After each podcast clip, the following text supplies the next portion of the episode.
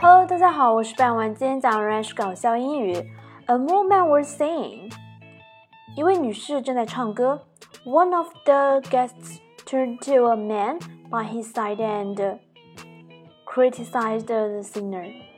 一位客人转身对他旁边的男士批评道：“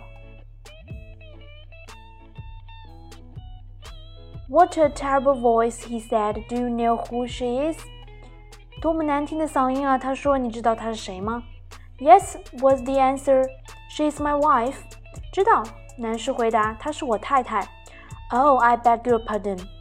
The man said. 啊，你什么？你再说一遍。哎呦，对不起，请你原谅。Of course, her voice is not bad, but the song is very bad. 当然，她的嗓音并不坏，但那歌实在太差了。I wonder who wrote that awful song. 哦，我想知道啊，这个歌是谁写的？写这么烂？I did. Was the answer? 这位男士回答道：“说是我。”所以人啊，在一般的情况下，不要轻易的去批评别人，可能在不知情的情况下，反而弄巧成拙。在故事的最后，我再整把整篇文章念一下。A man was saying, one of the guests turned to a man by his side and criticized the singer. What a terrible voice, he said. Do you know who she is? Yes, was the answer. She is my wife. Oh, I beg your pardon.